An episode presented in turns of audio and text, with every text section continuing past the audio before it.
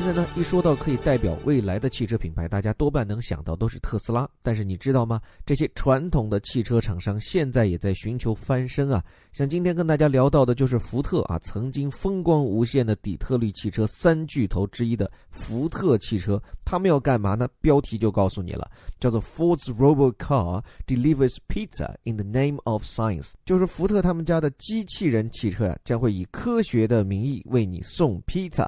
来看这里面几个词，首先这个 robot car，这其实是一个复合词，这词来源是哪里呢？其实来源于 robot 啊，就是 R O B O T。什么是 robot 呢？就是机器人。这个词其实出自于捷克语，因为捷克剧作家恰佩克在一九二零年的时候，他曾经写了一个科幻剧，在这当中他提出了一系列的可以帮人类干各种各样活的替代品啊，他称其为叫做 universal robots，其实翻译成中文应该叫做万能劳工。这个 robot 它其实在捷克语当中是 worker，也就是工人、劳工的意思。后来由于这部剧作的影响，就使得 robot 成为了机器人这个概念的指称。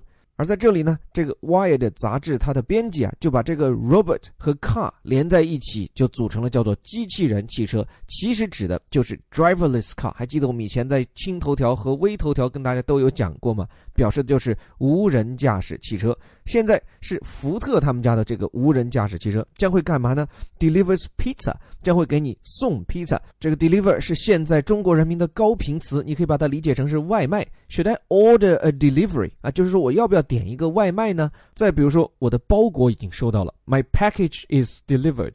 后面这个词很多中国人都没有发对它的音的，叫做 pizza。它其实语出于意大利语啊，意大利的 pizza 嘛。其实它发音的时候，大家注意，它那个 z 啊，大家其实不要把它发成了 pizza，也不要把它发成 pizza，而要发成 pizza。这个 z 发的是这样的一个音，所以叫做 pizza。OK，然后递送了这个 pizza。In the name of science，以科学之名，就表明说，其实现在还处在实验阶段。给你送披萨，其实是在搞科学实验。看看具体怎么回事啊？For the next few weeks，在接下来的数周当中，randomly selected Domino's customers，就说这个随机选择的达美乐这家披萨品牌的顾客们将干嘛呢？Will get the option to have their pie brought over by a modified Ford Fusion Hybrid。说他们就会发现，在他们的订餐 APP 上面啊，会有一个选项，你可以选择让一个改装过后的福特混合动力汽车给你把披萨送过来。这里面的表述啊，比如像这个 randomly selected。指的是随机挑选的，random 指的就是随机的、随意的。你比如大街上随便遇到的一个什么人，叫做 random person，或者翻译叫做路人甲啊。这里啊，随机挑选的 Domino's，这个 Domino's 中文翻译过来叫做达美乐，这其实是一个意大利非常常见的人名。但其实却是一家美国人开的披萨店，总部呢就设在密歇根州的安娜堡，而这个地方呢恰好就跟福特总部所在地的底特律同在密歇根州。这其实就说明了为什么这两家会合起伙来搞这样的尝试啊，近水楼台嘛。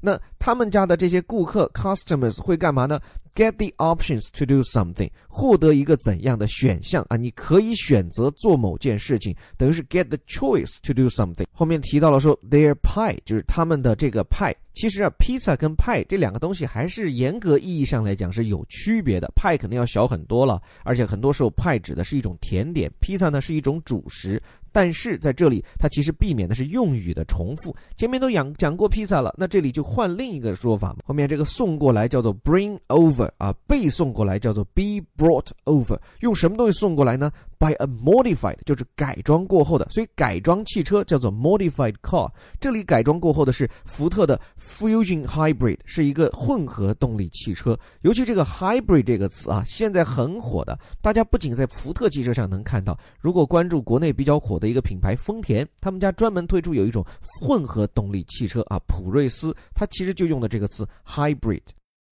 所以在不久的将来，如果你去到美国，你用 Domino's 他们家的软件来点餐，很有可能你就能看到一辆无人驾驶的汽车给你把披萨送过来。其实，在这条新闻的背后啊，我们觉得我们应该关注到那些看似已经过气的传统汽车制造商，他们正在角力。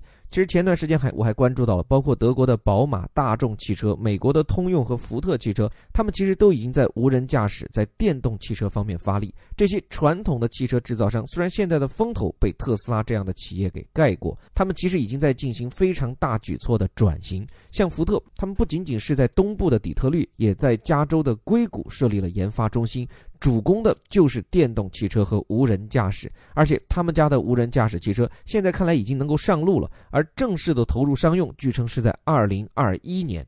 并且，还可以给大家提供一个数据，就是在二零一五年的时候，世界经济论坛曾经对八百位全球的顶尖的精英们进行过一个调查，绝大多数人都相信，到二零二五年的时候，你看没几年了吧？那个时候，在美国的街面上跑的车，可能百分之十都会是无人驾驶汽车。所以，如果各位畅想明天的话，你会发现，这个无人驾驶的明天可能比我们想象的还到来的要快。而另一个敲打则是，既然无人驾驶将成为汽车发展的必然趋势，中国的决策者们、中国的企业家们应该加快速度，尤其是像这篇报道一样，我们应该让我们正在研发的无人汽车尽快的驶出实验室，尽快的上路测试。前段时间，百度的无人驾驶一路驶上了北京的街头，但是引发了人们对于违反交规的担忧。我想，除了把矛头指向众矢之的的百度，在无人驾驶这样一件大事情和好事情面前，我们的决策者们是不是也应该为它开路呢？毕竟，这么多从大洋彼岸传来的消息告诉我们，无人驾驶它已经近在咫尺了。而在这场竞争当中，已经卯足了劲儿的中国人不应该落后。这里是带你读懂世界顶尖报刊的虎哥微头条，在下林伯虎。如果希望通过这些鲜活的报刊素材学好英语，你还可以免费试听我们的头条及轻头条的英文课。通过关注我们的微信公众号“在下林伯虎”就可以了。我是林伯虎，我们明天见。